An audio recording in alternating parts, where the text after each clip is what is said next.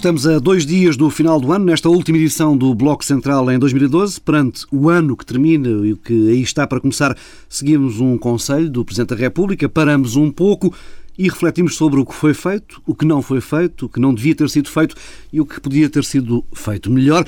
Trata-se, na próxima hora, de um momento de reflexão sobre o que se passou ao longo do ano político e também, mais adiante, o costumeiro momento especulativo sobre o ano que aí vem. Antes de mais, Pedro Adão Silva, Pedro Marcos Lopes, vamos a eleições. Qual foi para vocês o acontecimento político do ano? Começo por ti, Pedro Adão Silva. O acontecimento político do ano, para mim, foi, um, foram a manifestação do dia 15 de setembro. Um, foi um acontecimento, a meu ver, aliás, que provavelmente terá um impacto que vai bem para além de 2012. Um, depois do governo ter apresentado aquilo que ia ser o seu game changer, aquilo que ia mudar tudo, que era a medida da taxa social única, uh, tivemos, de facto, foi um game changer para o governo e para o contexto político. Uh, de algum modo, o poder caiu na rua em 15 de setembro. Foi o primeiro recuo sério do governo, uma medida que era apresentada como estrutural, e foi um, um recuo que não decorreu uh, da influência de nenhuma instituição, de nenhum partido, dos parceiros sociais, do Presidente da República, mas uh, da rua.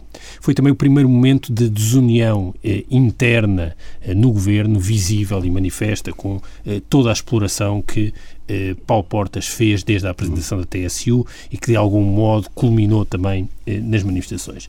De algum modo, foram dados também alguns incentivos que, a meu ver, são perversos eh, e que mudam, que mudaram o contexto político eh, em que o governo opera. Eh, não por acaso, desde o dia 15 de setembro, eh, o governo nunca mais voltou a ter capacidade de iniciativa, na verdade, andou a patinar desde então. Quais foram os objetivos? É que, de certo modo, o que nos foi dito era que o governo passou a agir empurrado pela rua e ficou fragilizado. Porquê? Porque apresentou uma medida e recuou por pressão da rua eh, mas também se, eh, se não tivesse recuado, eh, a consequência seria que o descontentamento seria imparável e crescente. Portanto, foi uma solução sempre predadora para o governo. Não por acaso, naquelas manifestações estava também muito daquilo que foi o eleitorado que elegeu o Passo Escolho há um ano e pouco. E do lado da contestação, isto tem este lado negativo, evidentemente negativo do lado do governo, mas também eh, eh, do lado da contestação dá alguns sinais que são, eh, a meu ver, relevantes. Estivemos perante uma manifestação claramente inorgânica, com uma espécie de convergência difusa dos descontentamentos, muitos deles de sinal contrário, e, portanto, estamos também estamos perante também uma espécie de crise do sistema e também do regime. E nisso a manifestação de 15 de setembro cria também uma ilusão. A ilusão da eficácia da manifestação. Foi eficaz eh, na resposta à taxa social única, eh, mas eh, não configura nenhum tipo de convergência objetiva de interesses. Portanto, não nasce nada de alternativo e nada de alternativo será construído a partir daquela manifestação. E, portanto, esse caráter inorgânico foi capaz de fragilizar muito o governo, o poder do governo caiu, eh, não mais se recompôs, mas também não foi o princípio de nada de alternativo, eh, ao mesmo tempo que serviu para ehm, dinamitar, de certo modo, as instituições eh, do regime. portanto, marca 2012 e é uma marca que perdurará em 2013 e, também nos anos seguintes. Bem, e o Pedro Marcos Lopes chega hoje aqui a este estúdio via Skype, a partir do Rio de Janeiro, um cenário certamente maravilhoso para reflexões sobre a política portuguesa. Pedro, que acontecimento destacas neste ano de 2012? Para mim, o, o, o, grande acontecimento é a proposta de, do governo, enfim, o célebre acontecimento que ficou conhecido como a TSU, onde eh, para os trabalhadores havia um decréscimo eh, da, da, da, TSU e esse era transferido para as empresas. Eh, digamos que havia aqui uma transferência de, de valores dos trabalhadores para as empresas. E, e onde é que diverge diz respeito ao acontecimento com o Pedro Adão Silva. O Pedro Adão Silva fala da consequência e eu, eu acho que o grande, o grande drama foi a causa. E, e porquê é que essa causa... Oh, oh, Pedro, desculpa lá, eu acho que mais do que a causa é foi uma espécie de detonador. Sim, provavelmente. Eh, não, a TSU foi o detonador e a manifestação provavelmente a consequência, quer dizer, mas enfim, pouco importa neste momento. Há, há duas consequências brutais desta proposta da TSU o governo uh, perdeu, nesse momento, toda a tolerância desconfiada, digamos assim, uma certa tolerância desconfiada que os portugueses tinham em relação uh, ao governo. O governo ainda nessa altura desfrutava de uma certa, dessa tal tolerância, as pessoas estavam dispostas a um determinado tipo de sacrifícios, eh, compreenderam e assimilaram, ou melhor, melhor do que compreenderam, assimilaram o discurso do sacrifício, o, discurso de que era preciso ir além da troika, o discurso da austeridade, e nesse momento perceberam que alguma coisa estava fortemente errada. Em termos de mensagem política, eu não me lembro nestes anos de democracia, de algo feito eh, de uma maneira tão leviana, na forma, quando é, quer dizer, de uma forma, a leviandade disto tem a ver com o seguinte, é que ninguém pensou nas consequências deste ato político. Ninguém pensou. Eu, isso a mim parece-me perfeitamente claro. Ninguém percebeu que a, que a leitura da TSU ia ser a que de facto foi feita, que era passar dinheiro dos bolsos dos trabalhadores para os patrões. E isto não tem a ver nada com socialismos ou com posições políticas de esquerda ou direita. É esta, foi esta a mensagem política que foi apreendida. Bom, o segundo ponto em relação a esta medida foi o consenso que esta medida gerou. Quer dizer, as pessoas uh, vieram, não houve nenhuma classe profissional, uh, nenhuma classe social que não se revoltasse contra esta medida. Portanto, houve um consenso geral da comunidade contra, contra esta medida e contra o despropositado que é esta medida, e, portanto, acabou nesse momento de uma série de, de, de elementos da nossa sociedade a tolerância frente ao governo, face ao governo. O terceiro ponto, e na minha opinião eh, o mais importante, tem a ver com uma percepção que definitivamente se instalou, que é de que o governo não faz a mínima ideia do caminho que está a tomar fora. E, e porquê é que essa percepção passou? Essa percepção passa porque quando o governo toma uma atitude que é tão, digamos, revolucionária na, madeira, na, maneira como olha para o Estado, para as contribuições, para um determinado equilíbrio social e olha para isto e não consegue medir as consequências dos seus atos, as pessoas finalmente têm a percepção, confirmam a sua percepção que o governo está perdido, que o governo não sabe qual é o seu caminho. E, portanto, que o seu caminho é o da Troika e um bocadinho mais à frente e rigorosamente mais nada. E isto gera algo de extraordinariamente grave, na, na, na, na minha opinião. É o descrédito, o descrédito total uh, do governo face à comunidade. E isso tem consequências que não se, que, que não se sentem no imediato, isso e não aconteceu no imediato, mas que se prolongam no tempo. E é terrível para o desprestígio eh, eh, para o governo e para o desprestígio que isso tem para o governo numa altura de crise, o governo estar desta maneira, e perdoa-me a repetição, desprestigiado. Como última nota, como última nota, tem que ver com o CDS. Foi aí, e o Pedro Nunes Silva tem, está coberto de razão, foi aí o, o passo definitivo onde o CDS rompeu, de facto, com a coligação tudo o que está a passar, a RTP, mais este comentário, mais esta guerrilha, são apenas, eh, enfim, pequenas, eh, pequenos atos de guerrilha, porque a ruptura, de facto, entre os dois partidos da coligação deu-se nessa altura, deu-se na altura da, do anúncio da TSU e todos os episódios que nós conhecemos e que não vale a pena repetir. Pedro Silva, e a personalidade de política do ano? Vítor Gaspar. Julgo que Vítor Gaspar é hoje o centro político do governo, é o líder de facto, é, tornou-se inamovível, não é, é, não é possível eh, mudar, é, remodelar Vítor Gaspar e condiciona tudo o resto. Ou seja, é de facto o Primeiro-Ministro, condiciona a atividade do governo.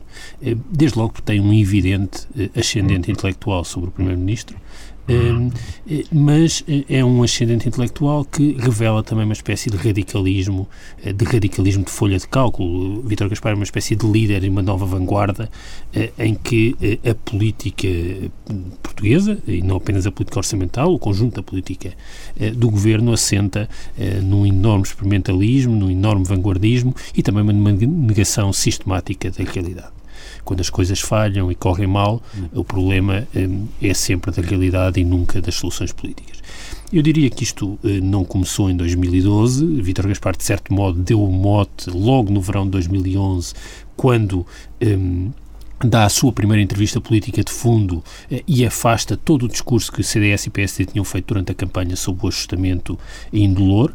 Marcou 2011 com a sobretaxa e a estratégia de front-loading, ou seja, de ter toda a austeridade à partida, e com isso condicionou totalmente o exercício orçamental de 2012. Este foi o primeiro ano em que todo o orçamento é da responsabilidade deste governo hum, e foi condicionado muito pela estratégia orçamental de 2011.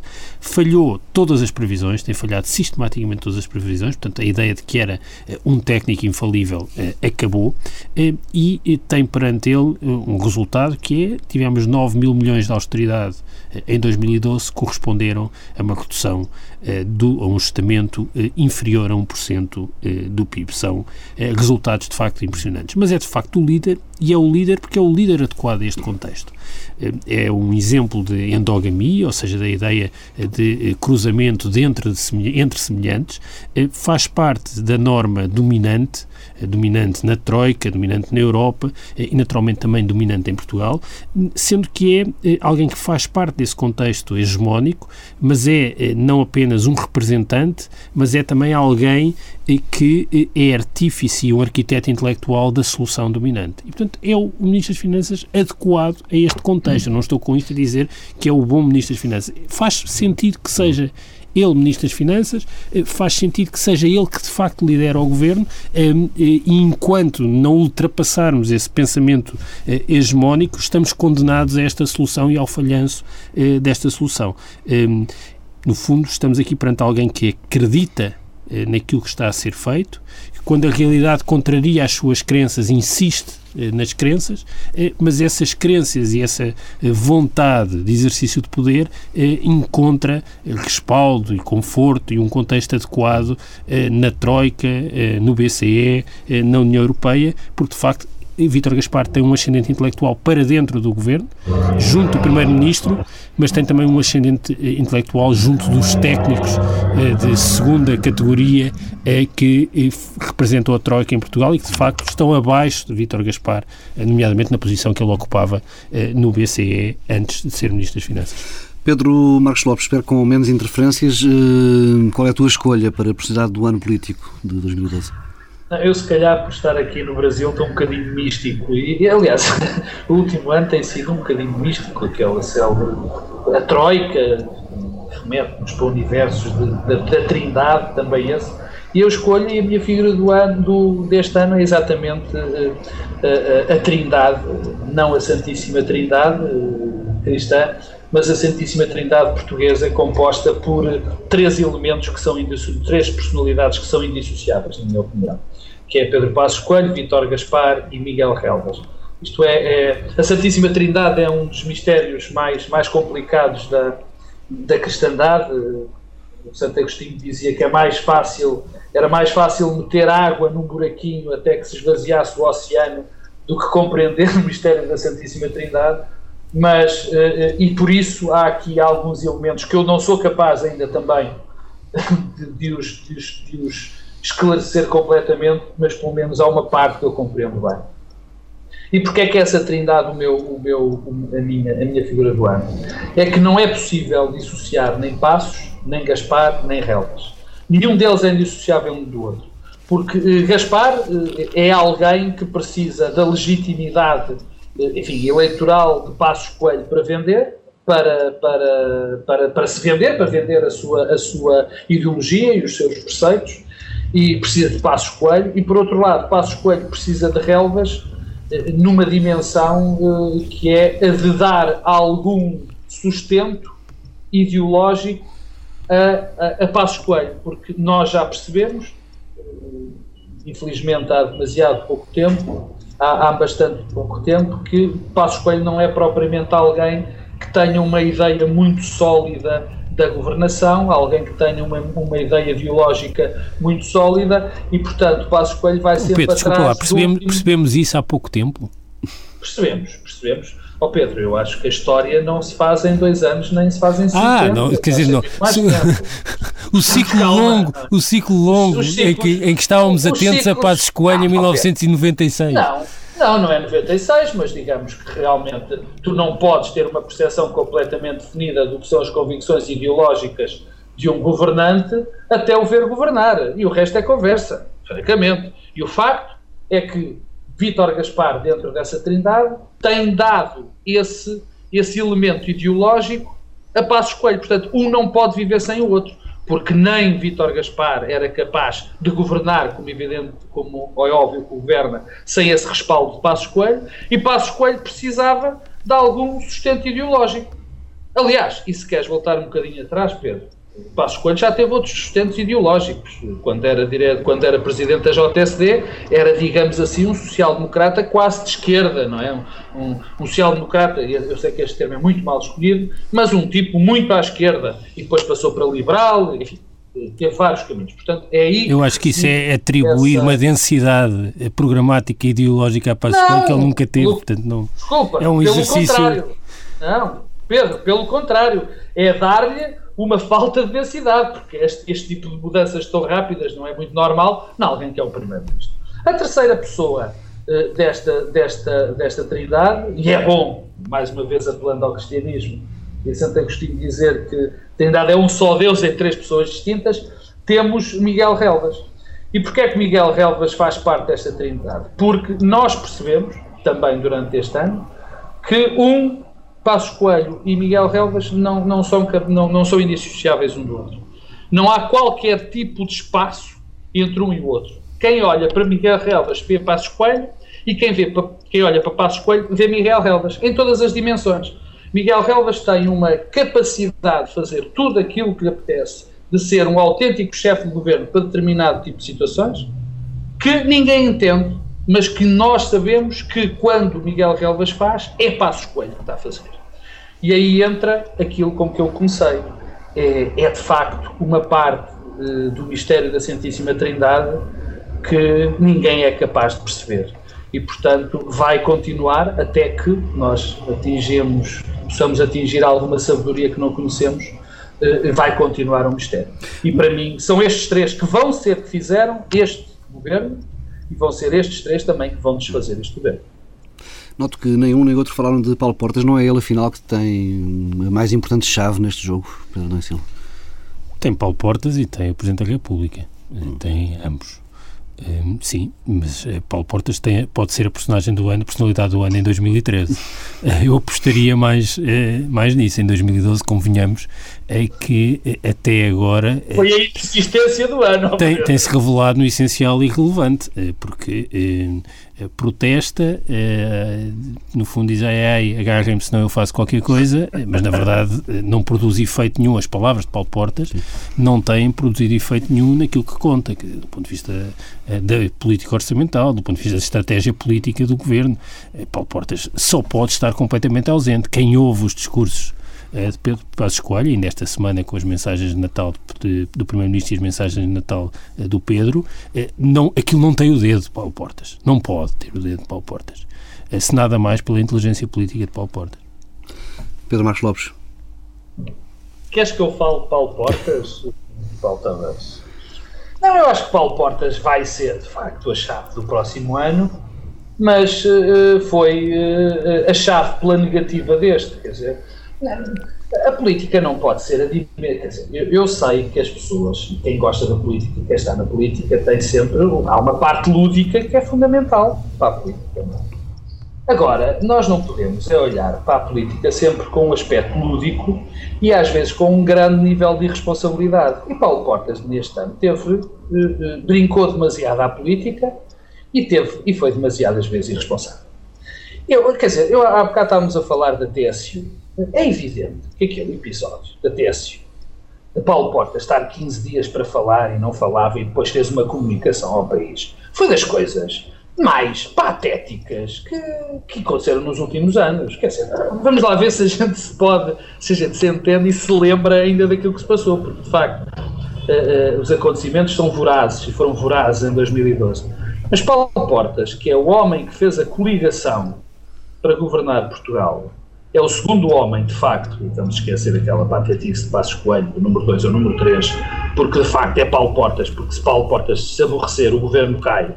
E se Gaspar se aborrecer, eh, eh, provavelmente o governo não cai, apesar da Santíssima Trindade ser una e indivisível, mas enfim, vamos dar isso de barato, Quer dizer, e Paulo Portas teve 15 dias a brincar, a fugir aos jornalistas, a fugir ao povo português, para depois ter uma posição que era contrária ao próprio governo onde fez, de que faz parte, dizendo, no fundo, que não havia conselhos de ministros nenhums para decidir uma coisa como a TSU. Portanto, andou a brincar com as pessoas e mostrou uma enorme irresponsabilidade nessa altura. Porque eu bem percebo, nesse aspecto, Pedro Passos Coelho, quer dizer, quem tem um aliado, quem tem um amigo destes, não precisa de inimigos.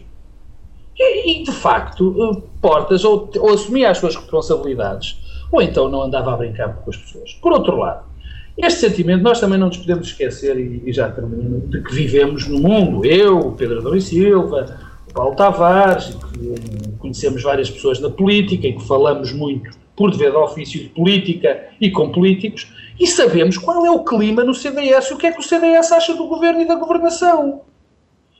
Quer dizer, e, isto não é maneira de estar numa coligação. Não é maneira de estar numa coligação.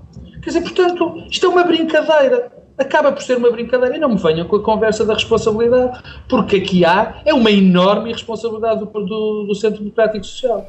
Constante. E, portanto, ou tomam as suas responsabilidades ou calem-se uma vez por todas. Vamos, vamos avançando para a análise e também para a avaliação dos diversos atores políticos. Podemos começar pelo Governo, pelo Executivo. Hum, Pedro Domingos Silva, não foi um ano particularmente fácil. Já falámos da TSU, pedia-te que olhasses para o ano agora de uma forma mais eh, vasta. Que é que se pode fazer? Eu julgo que este ano eh, mudou a narrativa do Governo. E mudou a narrativa sem que o Governo tivesse encontrado ainda uma narrativa equivalente à que tinha eh, no início. Eu julgo que eh, uma coisa, a meu ver, era bastante clara: eh, os portugueses estavam genericamente disponíveis eh, para fazerem sacrifícios em nome de um objetivo compreensível. E tiveram até muito tarde, ao se permites, não? Sim, portanto, havia uma compreensão. Não, não, é, não é necessário que os portugueses partilhassem do objetivo mas percebiam que o governo tinha um propósito, tinha um objetivo, e em nome desse propósito e desse objetivo havia uma disponibilidade para para enfrentar os sacrifícios, para experimentar aquela solução. Mesmo aqueles que discordavam tinham uma espécie de, eh, mesmo que tivessem reservas eh, políticas em relação ao objetivo do governo, tinham uma disponibilidade. Outra eh, bem diferente é, é, a ideia de que esses sacrifícios vão ser prolongados quando as metas começam a falhar, quando aquilo que era o objetivo começa a falhar e quando o sentido que era dado também se perde.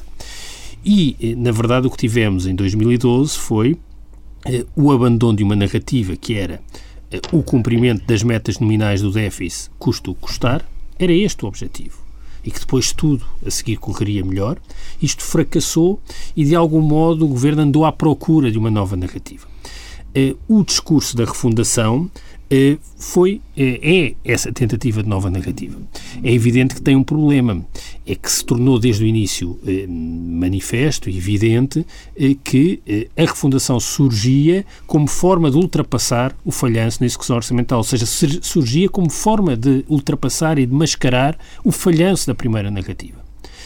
Uma espécie de cortina de fumo mas teve outro lado que funcionou. É que depois do falhanço da TSU, foi, de algum modo, a forma de unir a coligação uh, e a base eleitoral. O que tinha sido desunido pelo 15 de setembro encontrou uh, um, uma nova plataforma com a refundação. É evidente que uma coisa é o discurso em abstrato sobre a refundação, outra é a passagem do discurso em abstrato para as mudanças de facto na saúde, na educação, na segurança social, em que provavelmente esta plataforma que aparentemente estava unida desfazer-se-á em ar rapidamente. Agora, qual é o problema sobre tudo isto?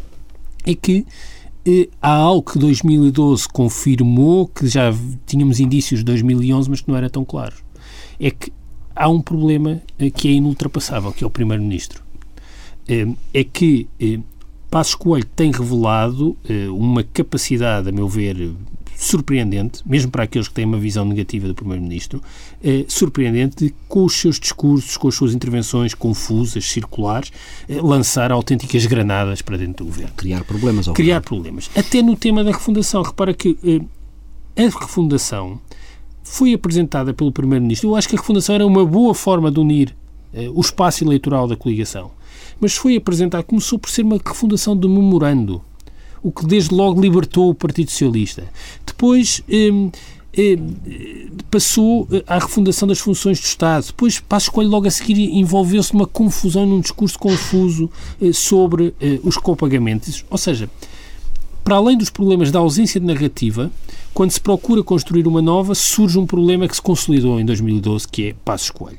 Um, o Primeiro-Ministro, uh, em lugar de cumprir o papel de Primeiro-Ministro, tornou-se um problema. Um é, é, mais do que um problema de comunicação ou apenas. Não, um não, não é, é, Não, os problemas de comunicação são sempre a manifestação de problemas políticos mais vastos. Não, não, a comunicação não é só um problema. Uh, é um sinal de gradação genérica uh, do debate político e do debate no espaço público, mas é também a manifestação da ausência de uma linha política coerente. é evidente que o, o o improviso sistemático de Pedro Passos Coelho é um problema em si. Não, eu não consigo perceber porque é que o Primeiro-Ministro improvisa. Não consigo perceber, porque já se percebeu que não funciona. Oh, Pedro, desculpa, não é, não é só um improviso, quer dizer, esta semana houve aquela mensagem no, no Facebook que era das coisas mais patéticas que já nos foi dado a ver, não é? Quer dizer, não, não é só no improviso. Não é só no improviso, eh, mas é. Eh, um Primeiro-Ministro tem eh, de liderar, dar o mote e, num contexto deste, como um contexto como aquele que enfrentamos, de ser um fator de segurança e um fator de confiança. Ora, Passos Coelho não é nada disso. dá entrevistas sistemáticas sem que se perceba qual era o objetivo da entrevista, a presença nas redes sociais que banaliza e desacraliza o lugar de Primeiro-Ministro, é uma espécie de escritor de realismo mágico. Eh, porque eh, no fundo a realidade é irrelevante, vai sempre reescrevendo aquilo que vai eh, querendo em cada momento e no fim sobra uma pergunta: serve exatamente para quê? As, intervenções de Passo Escolha têm servido exatamente para quê? Resolvem exatamente que problema? Quais têm sido os contributos dados pelo Primeiro-Ministro para que o Governo tenha capacidade política e capacidade de iniciativa? Eu diria que têm sido muito poucos. E se isso não era visível em 2011, consolidou-se em 2012 e vai estar sempre presente, porque agora a nossa disponibilidade e a forma como ouvimos e escutamos o Primeiro-Ministro também já é completamente diferente. Ele perdeu a credibilidade. E perdeu a credibilidade pelo modo como fala, pelo modo como não se prepara, pelo modo como sugere que não estudou os dossiers, que não está preparado eh, para as funções eh, que tem e para as funções que tem neste contexto precisávamos de um Primeiro-Ministro com características completamente diferentes. Isto não tem nada a ver eh, com as opções programáticas, ou ser mais de esquerda, mais de direita, mais conservador, mais liberal. Não tem a ver com isto. Tem a ver com as características deste Primeiro-Ministro. E 2012 revelou isso. Pedro Marcos Lopes, o Pedro Silva centrou muito esta análise ao Governo na figura de Passos Coelho. Pedia-te que olhasses para o resto do Governo. Não, não, centrei. Muito... Eu, eu, eu, primeiro comecei por dizer a narrativa, ou seja, muito, há aqui um problema sim, de narrativa política. Muito, muito, falámos por aqui de, de uma remodelação que estamos às portas do último dia do ano e não chegou a acontecer. Não é possível. Essa remodelação não é possível. Eu disse na altura, detesto dizer isto, mas é verdade, eu disse na altura, que não ia haver remodelação porque a única maneira de se, de se remodelar o governo era remodelar o primeiro-ministro. E como nós sabemos, quando se remodela um primeiro-ministro, cai o governo. Portanto, isto não é um, um, um governo eh, remodelável. Eh, não só eh, por causa disso, por causa de, do primeiro-ministro ser alguém que tem, concentrou em si todas as atenções, também pelo facto de ter essa pessoa que é fundamental do governo, que também não é remodelável pela sua ligação ao primeiro-ministro, que é eh, Miguel Relvas, e também não é remodelável porque também não pode querer o ministro das Finanças, que lá está, o terceiro elemento da Santíssima Trindade, que é o, a súmula ideológica do, do, governo. Portanto, quer dizer, não, não, isso, na minha opinião, não ia acontecer. E depois, por, enfim, por, por, por algumas coisas mais de, de ordem prática, que têm a ver, a ordem prática, enfim, é, é, digamos, uma maneira simples de dizer, mas é por algo que o Pedro Adão e Silva abordou no fim do discurso que estava a fazer, que é a maior parte das pessoas que agora poderiam vir para o governo não reconhecem capacidade ao Primeiro-Ministro e, portanto, recusar-se-ão a trabalhar num governo que não tem rumo. E essa é também uma grande razão. Mas a fundamental é, é da, é, é, é da, da, incapacidade de, de, de, desse governo ser remodelável é porque o poder está muito centrado nessas três pessoas e falhando qualquer uma delas é muito possível que o governo, o governo caia. Mas deixa-me falar um, um, numa pequeno momento, numa pequena, num, num pequeno dado, que são os 4,5% e a refundação.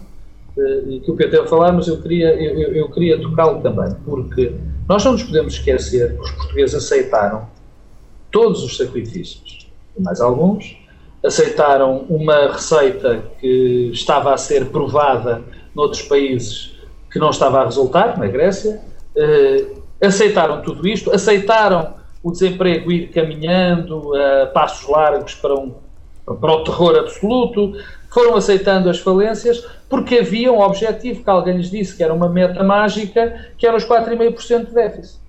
Ora bem, o que é que nós vamos ter no fim de 2012? Não vamos ter nem os 4,5%, vão ser 6 ou mais, e vamos ter muito mais desemprego, muito mais uh, falências e uma recessão absolutamente insuportável. Quer dizer, portanto, houve uma debacle de tudo aquilo que nos foi prometido pelo governo. Tudo completo. E, portanto, era preciso arranjar uma nova relegitimação, porque, nas palavras do Adão e Silva, a narrativa caiu. Portanto, deixou de haver aquela narrativa. E foi-se buscar esta história da refundação, que está condenada a ter o mesmo enfim, destino dos tais 4,5%, que é uma mão cheia de nada e outra cheia de coisa nenhuma, porque ainda ninguém percebeu o que é que é refundação. Eh, por outro lado, há um discurso sistematicamente eh, contraditório que é o seguinte: por um lado, é preciso fazer uma refundação do Estado Social, eh, uma refundação do Estado. Eu, não, eu, eu peço desculpa às pessoas, mas nem eles nem eu alguma vez percebemos ainda bem o que é que é a refundação, se é o Estado Social, se era o Troika, se era isto, se era outro. Bom, mas por outro lado há aqui uma contradição, porque o Primeiro-Ministro, por exemplo, agora neste último discurso de Natal, fartou-se de falar que as reformas estruturais estavam já quase todas concluídas. Bom, então das duas uma. Ou a refundação não tem nada a ver com as reformas estruturais, ou as reformas estruturais é outra coisa que não tem nada a ver com a refundação, portanto, ou seja, há aqui uma confusão enorme que, mais uma vez, não vai ser explicada nem vai dar em rigorosamente nada. Portanto, quer dizer, eh, o que nós vamos viver é, eh, em 2013, e antecipando um bocadinho, e que foi este papel do governo, é uma constante busca de relegitimação que não vai acontecer porque os problemas vão-se aprofundar. Mas tínhamos falado de outras coisas, vamos, não vamos falar da oposição. É isso, vamos avançando e temos já muito pouco tempo. Eh, pedia-vos agora comentários mais breves. Eh, Pedro Medellín Silva, eh, o comportamento das oposições, sobretudo aquilo que tem sido o comportamento do Partido Socialista. Não me esquecer do Presidente da República, que também Sim, é uma já lá iremos ao Presidente da República. Não, o Partido Socialista está hoje numa posição melhor do que estava eh, no princípio de 2012. Eh, de algum modo, eh, o debate político no início de 2012 era entre os Louçãs. Entre Vítor Louçã Gaspar e Francisco Louçã. Neste momento, já não é. E não é porque alguns dos temas que António José Seguro tem trazido fizeram caminho. Eh, nomeadamente aqueles que têm a ver com uma estratégia orçamental diferente, a pressão eh, junto da Troika e da Europa em particular. Eh, agora, o Partido Socialista tem, do ponto de vista estrutural e não apenas conjuntural, uma situação muito difícil, uma espécie de partido encurralado, encurralado pelo memorando que viola a identidade política do partido e que foi uma espécie de armadilha perfeita, negociado numa situação de enorme fragilidade pelo governo em gestão. É eh, muito penalizado por ter levado o país eh, ao resgate, portanto, as pessoas ainda associam o Partido Socialista à situação. O governo, de algum modo, libertou o Partido Socialista do memorando ao longo deste ano 2012, isso é também uma das grandes mudanças, mas estes constrangimentos são muito fortes, muito difíceis de ultrapassar, mas a verdade é que a liderança do Partido Socialista não tem tido o golpe de asa necessário eh, para eh, superar estes constrangimentos. Eh, mas já fez algum caminho, porque, de certo modo, o tema político e o contexto do debate já mudou, mas tem um problema. Tem um problema que é transformar um contexto favorável numa alternativa consistente, do ponto de vista programático. No fundo, o Partido Socialista navega entre um discurso suave e o cavalgar do tema do dia.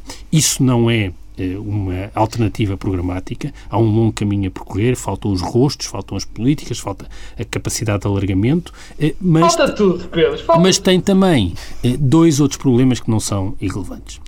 O espectro da pressão interna, a ideia de que ou o PS sugere que chegue rapidamente ao poder ou tem okay. eleições internas, a ideia de que, no fundo, aquilo que foi também o dilema de Passos Coelho quando provocou uma crise com o PEC 4, hum, eh, não depende, no essencial, do PS eh, o desencadear de uma crise política depende do Presidente e de Paulo Portas, eh, mas tem um problema que está para além de todos estes.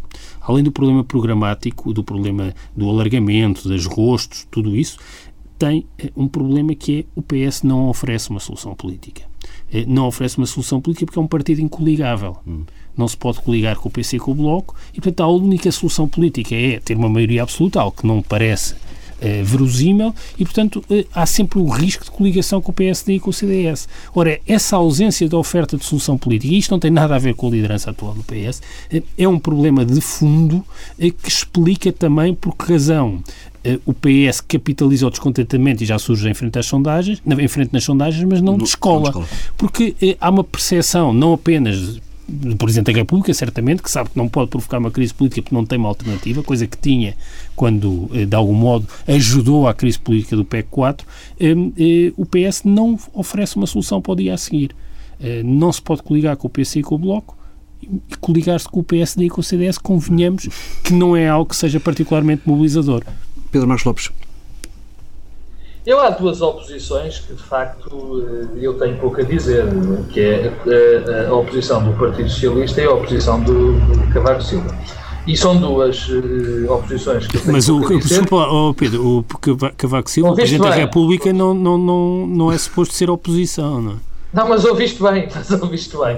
Há duas oposições que, que, que, que se estão a tornar, que se tornaram irrelevantes. Cavaco Silva, que é de facto uma força da oposição, mas que não exerce essa oposição, e o PS, que é também uma força da oposição que não exerce a oposição. Quer dizer, o PS, por um motivo que me parece óbvio, que é, que é comum, não há nenhum analista que não, que não olhe, é que apesar de, de de a realidade ter vindo de encontro a, alguma, a algum do seu discurso, não consegue ser uma oposição, não consegue ser uma oposição credível e não consegue uh, sê-la de uma maneira permanente, quer dizer, não, ainda não tem um rumo, não tem um discurso. Eu acho que, por exemplo, esta votação do Partido Socialista a favor dos duodécimos, dos salários em duodécimos, é das coisas mais tristes, quer dizer, se um governo em oposição embarca numa jogada nitidamente eleitoralista quase, do partido de governação, não sei que tipo de governação, não sei que tipo de oposição anda a fazer. Mas tornaram-se, e mais, António José Seguro eh, eh, transformou-se eh, em alguém que, que, cuja neste momento a imagem face à opinião pública é de alguém que é uma pessoa muito séria, mas que não serve. Ou seja, é alguém que não é capaz de corporizar em si mesmo a ideia da alternativa, da oposição e da oposição clara a determinado, às políticas que existem hoje apesar do Partido Social Democrata e apesar do governo ter dado todo o espaço quando, quando foi contra a Troika, quando foi para, desculpe, quando foi para além da Troika, o Partido Socialista, a única coisa, o discurso que continua a manter é um discurso de vago crescimento económico, sem dizer rigorosamente nada do que seja que isso, do, do que quer que isso seja, e de um vago adiamento durante um ano como se isso resolvesse também alguma coisa. Portanto, nada transparece. Na oposição, o Partido Socialista é um partido que vai ter dificuldades brutais em impor-se mais uma vez como oposição, porque não tem discurso e porque não tem, na minha opinião, uma liderança forte. Pedro, já estamos, já estamos, Silva, exato, ia-te sugerir que seguisses para Cavaco Silva direto e muito é, breve, por favor.